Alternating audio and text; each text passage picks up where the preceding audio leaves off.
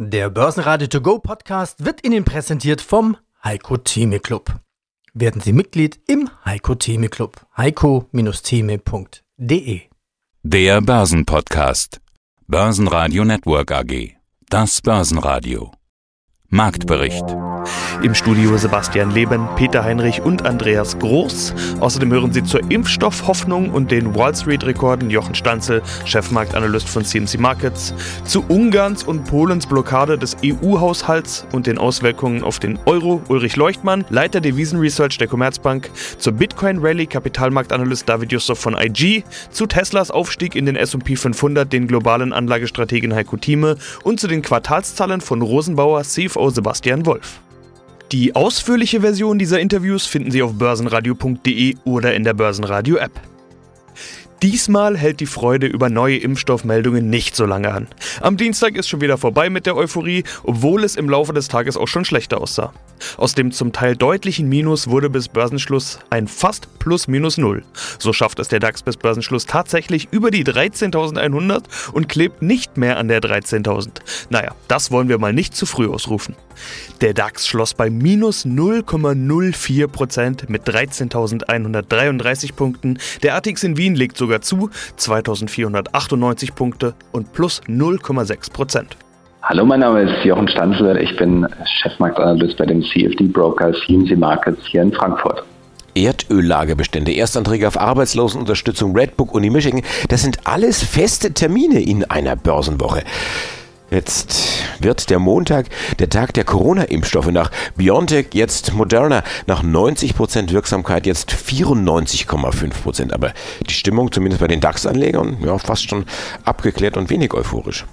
Es liegt halt dann doch zwischen Forschungsergebnissen und Ende der Pandemie noch ein bisschen Wegstrecke dazwischen. Und nach der Euphorie am Montag vor einer Woche kam ja dann auch ein bisschen die Ernüchterung, eben auch aufgrund der Erkenntnis, dass wir diese hohen Infektionszahlen derzeit haben. Und wir sind ja jetzt gerade gestern an einer Verschärfung der Lockdown-Maßnahmen gerade mal noch so vorbeigekommen. Das könnte aber dann in ein paar Tagen, wenn dann Bund und Länder nochmal tagen, dann wieder kommen. Und das dann auch mit Ausgangssperren und solchen Geschichten und dann auch für längere Zeit und man weiß nicht, wie das Weihnachten dann laufen soll überhaupt das sind alles diese Unsicherheitsfaktoren, die halt dann doch jetzt erstmal das in Reichweite liegende Problem sind, dass diese Pandemie halt noch da ist. Aber es sind natürlich gute Nachrichten, dass die Forschung in so kurzer Zeit so große Fortschritte machen konnte. Ich finde das persönlich toll und die Börse findet es auch toll, gerade in den USA, wo eben der S&P 500 auf ein neues Allzeithochjahr gegangen ist. Auch das darf man ja nicht vergessen. Ist das denn eigentlich für den Charttechniker eine besondere Situation? Allzeithoch? Kann man da Dinge dann ableiten oder ist man dann noch irgendwo beim Sky is the Limit? Wie schätzen Sie die Lage ein? Im S&P 500 haben wir im März ja eine Bodenbildung, so wie viele Märkte im März dieses Jahres eine Bodenbildung gemacht haben. Und aus dieser Bodenbildung kann man Kursziele ableiten. Also so ein Anfangsimpuls, den es damals gegeben hat, der geht man in der Charttechnik davon aus, so ein Anfangstrend, der setzt sich eben dann fort und tut das über sogenannte Fibonacci-Preiserweiterung, also über solche Verhältniszahlen. Und da liegt dann tatsächlich ein Ziel bei 3846 Punkten. Wir sind jetzt bei 3600 ungefähr. Also nochmal kräftig ein Schub nach oben wäre möglich. Und dadurch, dass wir das neue Allzeithoch gemacht haben am Montag vergangener Woche, ist so ein möglicher Auftakt dafür gesetzt worden, dass sich diese Rallye und dieser Aufwärtstrend auch fortsetzen kann. Es war ja über weite Strecken des September und Oktober die große Frage im Markt gelegen, gibt es ein Trendwendemuster, also gibt es eine Trendwendeformation, kommt jetzt die große Korrektur. Das ist verhandelt worden im September und Oktober und auch im November. Und es ist eben das Ergebnis gewesen, dass es keine Trendwende gegeben hat. Es wurde versucht, an ein paar Tagen war es kritisch. Da waren aber überzeugte Käufer da. Und jetzt können wir uns natürlich über die Motive dieser Käufer unterhalten. Und da gibt es halt dann schon auch eine große Liste, die jetzt eben durch diese Impfstoff-News nochmal gewachsen ist. Aber es ist auch die viele Liquidität, die einfach im Umlauf ist. In den USA ist ja dieses Jahr auch die Realität diejenige, dass wir dort auch jetzt Nullzinsen haben. Also wer nicht in Aktien ist, bekommt ansonsten keine Rendite mehr. Das war ja Anfang dieses Jahres noch ganz anders. Also das sind alles solche Faktoren, die eben zusammen mit der weitergehenden und weiter voranschreitenden Konjunkturerholung halt dann doch irgendwie die Aktie attraktiv machen, auch auf dem hohen Niveau, auf dem wir sind. Ich bin Ulrich Leuchtmann, äh, ich leite das Devisenresearch bei der Commerzbank. Und wir wollen heute mit dem Euro starten, also unserer Gemeinschaftswährung. Der Grund, es gibt Probleme beim EU-Haushalt. Polen und Ungarn stellen sich quer, blockieren mit einem Veto und damit sind die 1,8 Billionen Euro Haushalt bisher nicht genehmigt und auch die 750 Milliarden Corona-Wiederaufbauhilfe nicht. Das sind ja beides Dinge, die normalerweise den Euro stützen würden. Was macht das jetzt mit dem Euro? Ja genau, also tatsächlich war es ja so, dass als das im Sommer beschlossen wurde, der Euro davon erheblich profitieren konnte. Momentan reagiert der Devisenmarkt darauf noch nicht. Also der Euro geht sogar ein kleines wenig fester, nicht dramatisch, aber er ist auf jeden Fall noch überhaupt nicht beeindruckt von diesem Streit. Offensichtlich interpretiert der Devisenmarkt das momentan so, dass am Ende sich dann doch wieder alle einigen werden, weil natürlich das Ziel des großen fiskalischen EU-Pakets dann doch im Interesse aller ist. Allerdings, das ist eine recht optimistische Interpretation. Das kann so kommen, muss aber nicht. Ja, diese Idee, in Europa einigt man sich schon immer irgendwie, das kenne ich doch irgendwoher, das hatte man, bevor es zum Brexit kam, auch, dass es hieß, ja, sieht bedrohlich aus, aber die werden sich schon alle einigen. Das muss nicht immer so kommen, das wissen wir und man hört aber vermehrt jetzt auch wieder Stimmen, die sagen, so kann die Europäische Union auf Dauer nicht weiter bestehen. Es gibt also mal wieder Sorge, dass die Union zerfällt. Denken wir das mal durch. Zerfällt denn mit ihr dann auch der Euro? Man muss ja sagen, nicht alle EU-Staaten haben den Euro als Währung eingeführt, also die Europäische Union und der Euroraum sind zwei unterschiedliche Räume. Ja, ganz genau. Und gerade die beiden Staaten, um die es hier gerade geht, Polen und Ungarn, haben ja weiterhin ihre eigenen Währungen. Ist auch auf absehbare Zeit nicht absehbar, dass die den Euro übernehmen werden. Das heißt also, hier haben wir tatsächlich ein reines EU-Problem. Es ist eher, glaube ich, eine Frage nicht des Zerfallens der EU, sondern eher eine Frage dessen, ob wir denn eine gemeinsame Fiskalpolitik hinbekommen, wenn die politischen Vorstellungen, die Vorstellungen davon, was ein Rechtsstaat ist oder nicht, so unterschiedlich sind, wie sie in der EU momentan sind. Für diejenigen, die aber den Euro haben, ist das, glaube ich, erstmal kein Thema, weil diese Länder nicht die sind, um die der Streit gerade geht und da die politische Einigkeit auch nicht immer gegeben ist, aber doch zu einem höheren Maß als im Streit mit Polen und Ungarn. Wie wichtig oder wie entscheidend sind solche Dinge dennoch für den Euro, also ich sage jetzt für die Kurse des Euros, weil wir wissen ja, am Ende des Tages zählt eigentlich doch meistens, was die Notenbank macht. Ja, ganz genau. Also insbesondere war halt diese Einigung darauf, dass man einen Mechanismus schafft, in dem die fiskalischen Lasten der Corona-Krise ausgeglichen werden zwischen den Staaten. Das war das gute Signal für den Euro. Dass diese Wahrscheinlichkeit einer Staatsschuldenkrise, wie wir sie 2010 bis 12 gesehen haben, geringer wird, weil wir halt hier Mechanismen haben, in denen die fiskalischen Lasten jetzt verteilt werden auf die verschiedenen EU-Mitgliedstaaten. Das war etwas, was positiv war, weil halt die Krisenwahrscheinlichkeit dadurch geringer geworden ist. Wenn es an diesem politischen Streit mit Polen und Ungarn scheitert, wäre prinzipiell dieses Risiko wieder in die Eurokurse aufzunehmen und das müsste heißen ein schwächerer Euro. Mein Name ist David Yusuf, ich bin Analyst bei DailyFX Germany und dem Online-Broker IG. Von uns erhalten Sie tagesaktuelle News zu den wichtigsten Märkten, zum Beispiel den DAX, ja, und dann möchte ich ganz gern wissen von dir, was beim Bitcoin eigentlich los ist. Warum wollen jetzt auf einmal alle wieder durch diese eine Tür. Ich habe gerade drauf geschaut. 16.700 US-Dollar für Bitcoin. Also da fehlt jetzt nicht mehr viel zu den 20.000 und das kann ja bei der bekanntesten aller Kryptowährungen sehr schnell gehen. Wer kauft da? Sind das eher die Privaten oder sind es die Institutionellen, die auch dieses Vehikel jetzt erkannt haben? Also ich würde wahrscheinlich trotzdem eher vermuten, dass das überwiegend die Privaten sind, die hier kaufen, aber diesmal mit einer gewissen Hilfe der Institutionellen. Und was sind die Institutionellen? Das sind natürlich jetzt nicht die großen Fonds, sondern das sind eher die kleineren Fonds oder trotzdem aber die, die größeren aus den USA zum Beispiel, die Hedgefonds, die jetzt mittlerweile alle auf diesen Zug mit aufspringen und da jetzt an diesem Trend mit partizipieren möchten.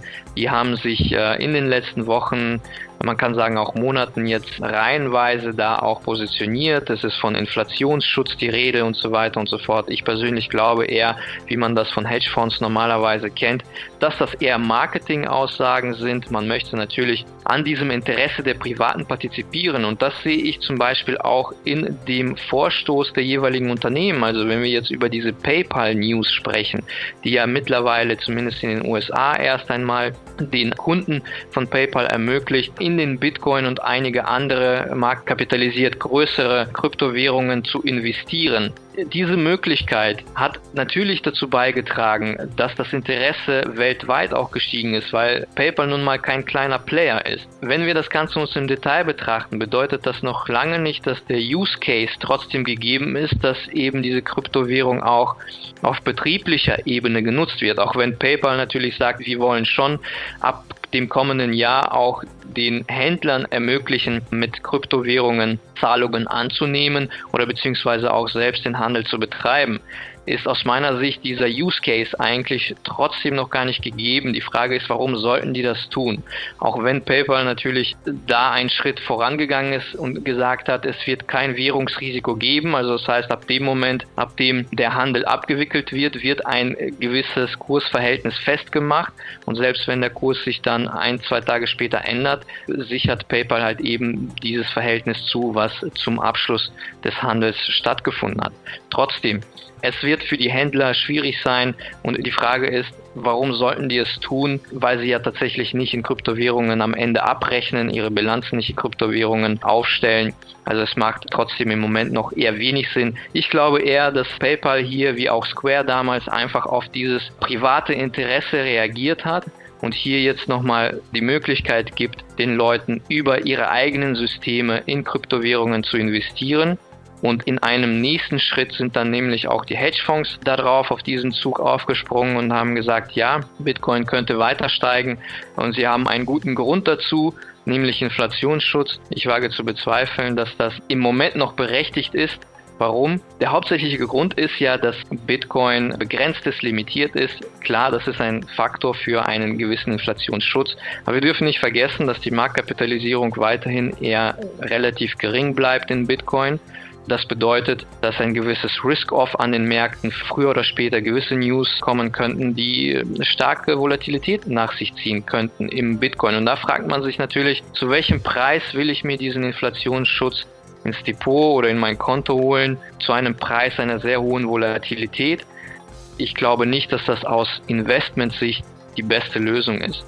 Trotzdem aber, wir befinden uns nun mal in einem Aufwärtstrend im Moment. Die 17.000 wird gerade getestet. Wenn wir die überwinden, sind die 18.000 die nächste starke Hürde. Runde Marken sind beim Bitcoin in der Regel schon psychologisch wichtig, vor allem weil dort ja sehr viele private Anleger sich tummeln und da investieren. Ja, ob wir jetzt tatsächlich das letzte Allzeithoch knacken, bei 21 ungefähr liegt das, soweit ich mich erinnern kann, ähm, müssen wir einfach schauen. Der Trend ist intakt auf jeden Fall und die 18.000 auch nicht mehr weit. Ich glaube aber bei 18.000 wird es darauf wirklich ankommen, ob wir tatsächlich die 18.000 schaffen dann.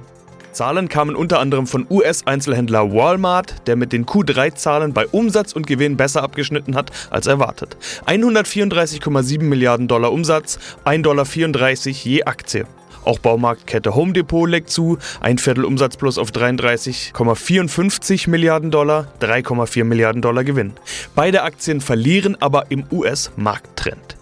Billigfluggesellschaft EasyJet verzeichnet erstmals einen Jahresverlust in ihrer 25-jährigen Geschichte. Im Geschäftsverlauf 2019-20 fielen 1,3 Milliarden Pfund Verlust an. Corona lässt grüßen.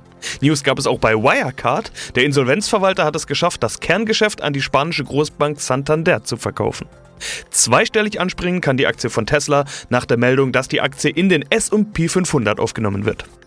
Heiko Thieme, globaler Anlagestratege.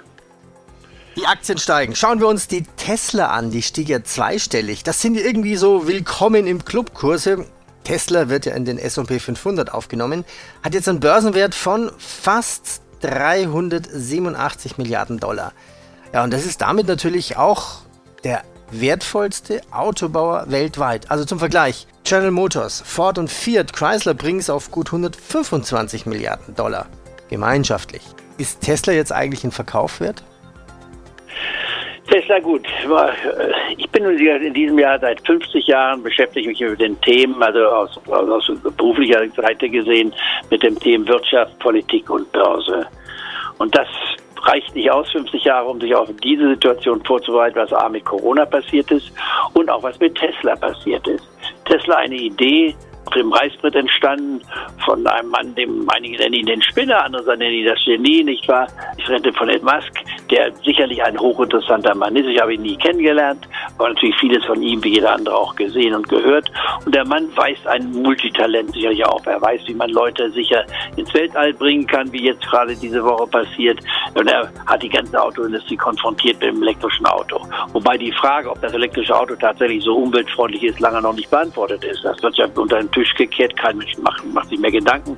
Da kann man noch mal ins Internet hineingehen, wo man eben sieht, dass doch ein Benzinauto, ein modernes Benzinauto oder auch Dieselauto im Vergleich zu einem elektrischen Auto für die ersten 100.000 Kilometer, wenn ich richtig informiert bin, noch relativ gut abschneidet. Das elektrische Auto eigentlich eine Belastung darstellt wegen der Produktion der Batterien und so weiter. Das muss ja alles mit eingerechnet werden. Aber kurzum, lassen wir das weg. Das E-Mobil ist nun mal nicht mehr wegzudenken. So sieht es halt aus. Ja, und Tesla für mich war es keine Anlage. Ich habe nur gelegentlich mal Tesla hier und da genannt, aber genauso wie ich bei Bitcoin gesagt habe, wer spekulieren will, kann es machen, aber es ist für mich keine Anlage. Aber Tesla ist absolut jetzt ernst zu nehmen. Ich hatte noch mit Herrn Maydorn, ich war von, vom Aktionär in, in Kulmbach vor einem Jahr Vortrag gehalten. Er stellte die Tesla-Akte vor und es sprach eine Vermehrfachung dort. Ich hielt das für also absurd, nicht wahr? Das Zehnfache oder Zwanzigfache, was er da alles gesagt hat. Und ich kann ihm heute nur gratulieren. Der Mann hat absolut recht gehabt. Geniere ich mich damit? Nein. Man geniert sich nur als Stratege oder als Mensch, wenn man einen Fehler nicht selbst zugebe. Das Beste ist, selbst bekennen sagen, ich habe mich getäuscht. Aber bei den vielen Empfehlungen, die man gemacht hat, habe ich auch die eine Anlage sicherlich gehabt, auch in unserem Clubmitglieder, wo gesagt haben gut dran verdient. Also bei Tesla war ich nicht dabei und wenn dann nur mal jetzt an die 30 Prozent gefallen war, dann vielleicht mal mit einem halben Prozent, aber nur mit einem halben Herzen. Denn Tesla ist natürlich heute noch nach wie vor, wie du richtig gesagt hast, relativ teuer, wenn man es nach traditionellen Kurs-Gewinn-Verhältnissen bemisst. Aber Tesla hat einen Marktwert, der alle Autowerte der Welt, alle Autowerte, wo auch immer auf der Welt hergestellt, mit einschließt, abgesehen von Toyota, wenn, weil die mit 120 Milliarden also relativ groß sind. Aber kurzum, äh, aber auch natürlich kleiner als Tesla. Tesla ist größer als alle Autounternehmen der Welt minus eins Toyota. Das ist unvorstellbar, unvorstellbar. Und dann sagen die Leute, ja, den Fehler, den er macht bei der Bewertung ist, Tesla ist ja kein Autounternehmen, ist ein Elektrounternehmen oder ein Hightech-Unternehmen. Gut, kann man auch diskutieren. Aber wenn man sich Tesla anguckt, Warum würde ich heute, nachdem ich immer wieder gesagt habe, Tesla vergesst, könnt ihr verkaufen, nicht, nichts machen, warum müsste man heute eigentlich Tesla kaufen? Müsste, weil es in den Standard Poor's geht. Am 21. Dezember, deswegen wird es auch in meinem Artikel heißen, nicht wahr, das Weihnachtsgeschenk für, für, für Tesla war die Aufnahme im Standard Poor's 500 Index. Das ist nun der größte, bekannteste Index in, der Wall Street, nicht wahr? Und jetzt, wenn es in, der, in dem Index drin ist, muss es von jedem Indexfonds gekauft werden. Und damit steigt der Wert. Sie hörten einen Ausschnitt aus dem aktuellen Heiko Thieme Club. Das ganze Interview können Sie als Clubmitglied hören. Werden Sie Clubmitglied im Heiko Thieme Club, um erfolgreicher an der Börse zu handeln. Mehr dazu klicken Sie auf den untenstehenden Link. Ja, guten Tag, mein Name ist Sebastian Wolf, CFO von Rosenbauer. Fahrzeuge und Equipment für unter anderem die Feuerwehr. Das ist ihr Geschäft. Das ist eine Art von Geschäft, die normalerweise nicht so sehr von genereller Wirtschaftsleistung abhängt. Brandschutz kennt keine Konjunktur, haben wir mal über eins unserer Interviews geschrieben. Und damit auch keine Corona-Pandemie, könnte man meinen. Das konnten wir in den vergangenen Quartalen bei Ihnen verfolgen. Darüber wurde in den letzten Interviews schon gesprochen. Zitat aus der heutigen Pressemeldung. Der Rosenbauer Konzern hat in den ersten drei Quartalen 2020 den Einschränkungen durch die Covid-19-Pandemie getrotzt und sein Geschäft weiter ausgebaut. Allerdings, und jetzt komme ich zum Punkt, ist ja die Corona-Lage inzwischen deutlich verschärft. Österreich ist wieder im Lockdown und zwar nicht Leid oder andere Beschönigungen, sondern echter Lockdown. Und viele befürchten, dass das in der nächsten Woche auch in Deutschland folgen wird. Können Sie auch einen Volllockdown trotzen, so wie Sie es bisher tun? Ja, wir hoffen schon. Derzeit ist es ja so, dass die produzierende Industrie weiter produzieren darf. Das heißt, unsere Produktion läuft weiterhin wie geplant und die Mitarbeiter im Büro machen ihren Job vom Homeoffice aus. Und unter diesen Voraussetzungen können wir dem Volllockdown trotzen. Und dieses Trotzen sieht bisher, also nach neun Monaten, so aus: plus 16% Umsatz auf 713,9 Millionen Euro. Das ist ein neuer Rekord. Von neuen Rekorden kann nicht unbedingt jede Firma im Jahr 2020 sprechen. Das will ich nur mal an dieser Stelle sagen. Was macht sie denn im Jahr 2020 so gut? Ja, also wir profitieren nicht von der Corona-Krise, aber wir können unser Produktionsprogramm abwickeln. Wir haben einfach einen sehr hohen Auftragsbestand gehabt zum Ende letzten Jahres schon und, und auf dieser Basis können wir jetzt sehr sauber dieses Produktionsprogramm abwickeln. Wir haben uns in den letzten Jahren mit Effizienzsteigerungen hier beschäftigt und hier können wir jetzt auch die ersten Früchte einfahren. Gerade in Nordamerika ist das der Fall, aber auch hier in Österreich am Hauptstandort, wo wir sehr gute operative Performance abliefern. Und auch in Q4 soll es so weitergehen. Sie wollen in Q4 wachsen. Allerdings sind sie da schon deutlich weniger konkret. 2020 soll der Umsatz über Vorjahr liegen. Das ist die Aussage. Es ist doch schon Mitte November und nach neun Monaten sind sie, wie gesagt, bei 16% im Plus. Warum also so unkonkret? Sind die Unsicherheiten doch größer, als man vielleicht gedacht hätte? Ja, also das, was uns hier schon beschäftigt zum Jahresende hin, ist das Thema der Abnahmen. Wir sind uns in der jetzigen Situation nicht ganz sicher, welche Abnahmen dann geplant oder wie geplant natürlich stattfinden können. Also produktionsseitig werden die Dinge, die wir uns vorgenommen haben, die Fahrzeuge schon fertig. Aber die Frage ist, wie wird es mit den Abnahmen aussehen? Sind die dann auch notwendig? Wir haben zum Teil auf virtuelle Abnahmen umgestellt. Aber auch das Reisen ist natürlich derzeit nur sehr eingeschränkt möglich. Das heißt, Kunden können nicht hierher kommen, um Abnahmen durchzuführen. Wir machen die Abnahmen bei den Kunden mit unseren Händlern, mit unseren Vertretern vor Ort. Aber immer ist das eben alles nicht möglich und darum auch hier ein bisschen Vorsicht in, der, in dem Ausblick. Aber wir gehen davon aus, dass wir das vorher eben übertreffen können. Und wir haben auch unseren Profitabilitätsausblick auf 5% erhöht, wo wir zum Halbjahr noch von 4 bis 5 Prozent gesprochen haben. Das heißt, wir sehen ein sehr positives Bild für das Jahr 2020. Börsenradio Network AG Marktbericht Der Börsenradio To Go Podcast wurde Ihnen präsentiert vom Heiko Theme Club. Werden Sie Mitglied im Heiko Theme Club. heiko-theme.de